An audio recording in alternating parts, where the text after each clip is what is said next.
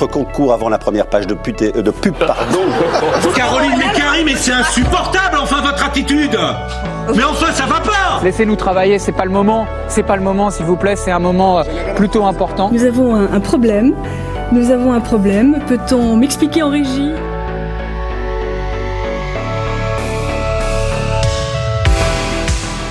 Bonjour à toutes et à tous, il est 10h26 et vous êtes sur Delta Info, l'émission d'actualité et d'information sur Delta FM 90.2.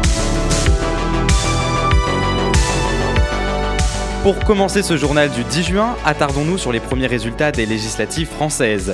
Si en France métropolitaine, le premier tour des législatives se déroulera ce dimanche, les Français à l'étranger et en Outre-mer ont pu voter le samedi 4 juin. Les législatives, je vous le rappelle, sont des élections permettant d'élire les futurs députés siégeant à l'Assemblée nationale. Pour ces élections, au contraire des présidentielles, il y a un nombre très conséquent de candidats et de partis politiques représentés. En ce qui concerne les partis, nous pouvons citer le Parti animaliste, Lutte ouvrière, les Républicains, le Rassemblement national, Debout la France, Reconquête, NUPES, Ensemble, Mouvement de la ruralité, les Patriotes, divers souverainistes et bien d'autres. Si nous revenons aux élections en Outre-mer, il y avait 11 circonscriptions à gagner et deux partis sortent du lot en étant élus dans 10 circonscriptions sur 11. Celle du NUPES, l'Alliance de gauche, et Ensemble, l'Alliance de la République en marche, actuellement au gouvernement. Et dans le parti Ensemble, la candidature qui n'a pas accédé au second tour est celle de Manuel Valls. Interview du HuffPost de militants et électeurs étrangers en Outre-mer avant les élections. C'est très injuste, très injuste. Et là, je suis restée médusée parce que je ne le savais pas. hein. Donc j'ai vu effectivement que, euh, que M. Valls s'est présenté. Quand je l'ai- quand j'ai vu ça, j'ai appelé mes enfants, surtout Frédéric, mon jeune fils, et j'ai dit Fred, euh, il y a Valls qui se présente. Il me dit c'est pas possible. J'ai dit oui, il faut qu'on aille voter. Hein. C'est une erreur de, de la part d'En Marche. Surtout à Barcelone, on a quand même, euh, on a quand même une encore plus mauvaise image du retournement de veste, sachant qu'il est parti de, enfin, il s'est fait élire euh, et il est parti au bout de deux ans. Donc, euh, pour moi, c'est pas acceptable. C'est pas euh, respecter l'ADN de la République en marche, qui est un peu le voilà l'idée de porter le, renouveau démocratique, l'écoute du terrain, la co-construction avec le terrain. Mais je vous tiendrai bien sûr au courant dès la semaine prochaine des résultats du premier tour en France métropolitaine. Un jeune néo-nazi arrêté en Ardèche, voilà ce qui borde les actualités depuis le 5 juin. De fait, Angèle, ayant 20 ans, a été repérée sous les réseaux sociaux sous le nom de Heinrich Himmler 88, nom d'un célèbre haut placé nazi.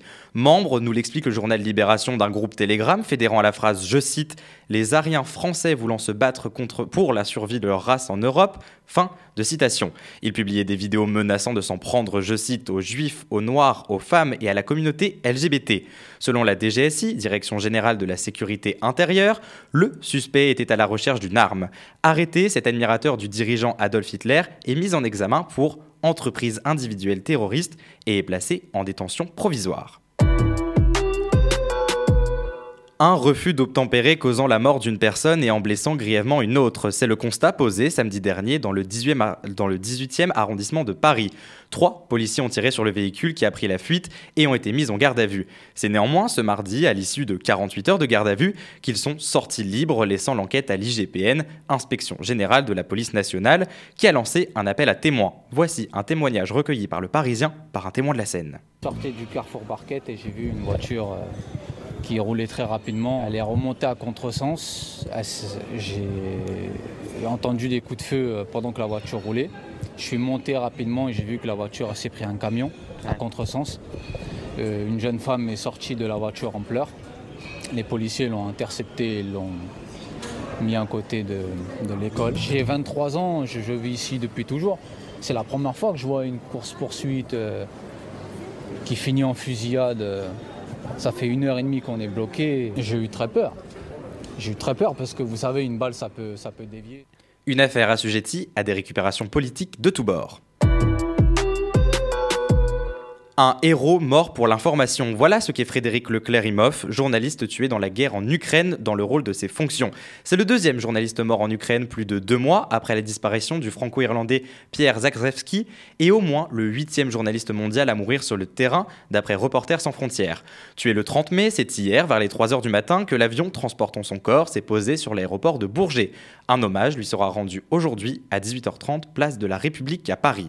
Sa famille, ses amis et ses collègues seront présents.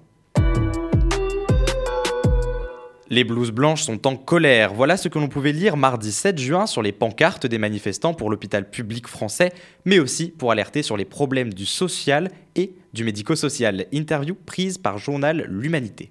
On a près de 50% des infirmières qui sont parties au bout de 7 ans à l'hôpital. Quel gâchis Et en fait, mes collègues rament aux urgences simplement parce que nous, nous n'avons plus de lits dans l'hôpital, puisque la moitié de mon service est fermé, je ne peux plus prendre les patients des urgences.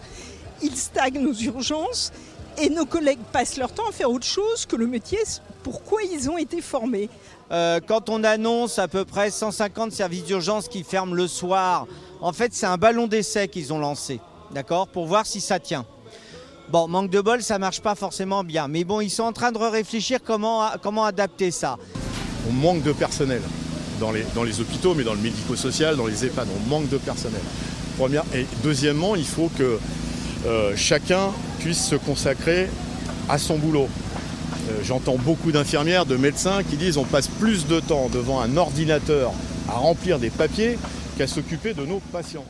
C'est donc lors de cette manifestation prévue par neuf organisations de syndicats ainsi que des collectifs hospitaliers que le corps de la santé française s'est réuni pour dénoncer, je cite, un hôpital désespérément maltraité où les personnes sont en colère et fatiguées. Ils ne peuvent plus remplir leur rôle de prise en charge correcte de la population malgré des contraintes retentissant sur leur santé et leur vie privée. Fin de citation.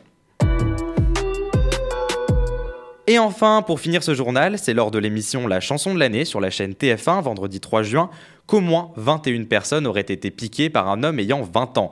Ce suspect a été incarcéré à Toulon pour s'être introduit dans la foule de l'émission et avoir piqué des inconnus. Habituellement des pratiques utilisées en soirée ou en boîte de nuit, cette façon de faire inquiète gravement. Condensé de l'histoire de Damien, interviewé par Brut. Il y a environ un mois, je suis parti en boîte vers environ 2h30 du matin. J'ai été euh, piqué environ 20 minutes, je dirais, euh, après la, après la piqûre. Euh, quelques démangeaisons, euh, pas mal de bouffées de chaleur, avec euh, le fait qu'il y ait plein de monde, avec la chaleur, tout ça, c'est monté très vite. Limite une petite crise d'angoisse. Pour, en l'occurrence, le VIH dans ma situation, les risques donc pour avoir le VIH, c'est très très faible, c'est ce qu'ils m'ont dit. Mais le problème, c'est que faible, ça veut pas dire que, que le risque est de, de zéro. Ça fait flipper parce qu'en fait, t'as un truc en toi, tu sais pas ce que c'est, et tu le sais seulement six semaines plus tard.